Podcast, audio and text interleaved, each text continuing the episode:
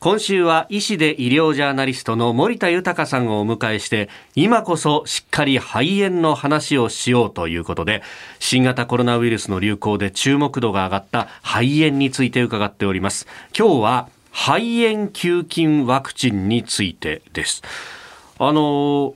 うち子供が今5歳なんですけど、はい、予防接種でこの名前は聞いたことがありますね、はい、でもどういう病気でどういう細菌なのかって全然知らなかったです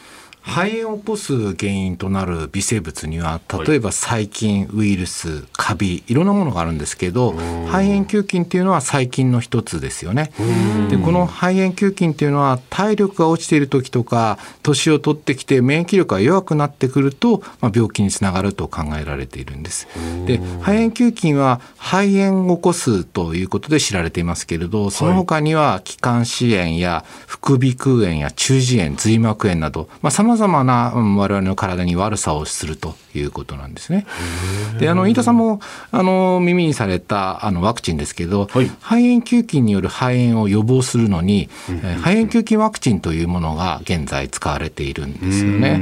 で特にあの、まあ、かかりやすいのが免疫力の弱い小さなお子さんとかお年寄りなんですよね。はい、でこういったったあのことを起こさないために世界的にですね、えー、主にお子さんやお年寄りに対して肺炎球菌のワクチンを接種して感染症の予防をしているということなんです。なるほど。これ子供はなんか肺炎球菌持ってることも多いなんていう話があるはい、そうなんですよね。特に乳幼児は鼻とか喉の奥に肺炎球菌を高い頻度、大体ですね20%から50%の方が補菌していると言われています。そうなんですか。成人でも3%から5%に存在しているということなんですけれど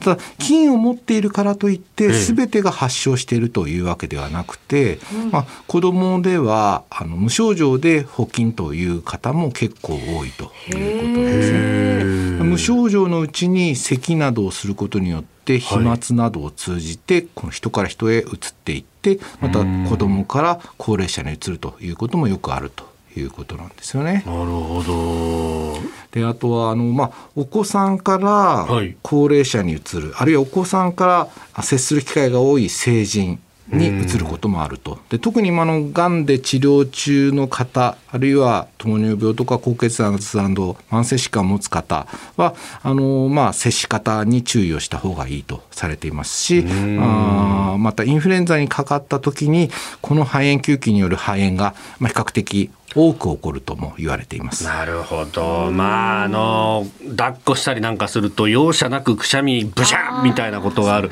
まさにそこでうつる可能性もあるということ、ね、まあ、症状がない場合には、これはどうしもね、防ぎようがないんですけれど、まあ、あの症状があった場合には、やはりマスクをして接するということは、この肺炎球菌の予防という意味でもとても大事になってくるかなと思います。なるほど。これ何かその症状が出てしまったら、どういう治療が行われるんでしょうか？はい、あの肺炎球菌によってって起こる肺炎などの炎症はですね抗生物質とか、はい、いわゆる抗菌剤を用いて治療が可能なんです。で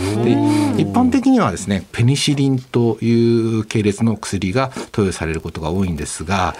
ただ問題なのはですね、はい、1980年代後半から、抗菌剤では反応しない耐性菌も増えてきているということなんですよね。現在臨床で分離されているこの肺炎球菌の約30% 50%から50%が耐性菌ではないかと言われているんですね。そうなんですね。ですのでそれをまあ治すためにはですね、はい、あのまあ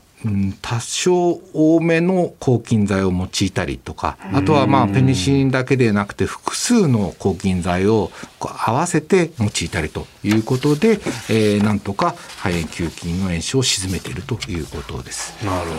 どさあ改めてですがこの肺炎球菌のワクチン接種について、まあ、子どもだけじゃなくて高齢の方も受けるべきなんですね。そうですね。高齢者については定期予防接種の対象となっていますんで65歳で一度ワクチン接種を行っていただいて、はい、その後は5年間隔で接種することが推奨されています。なるほど。医師で医療ジャーナリスト森田豊さんに伺ってまいりました。先生明日もよろしくお願いします。よろしくお願いいたします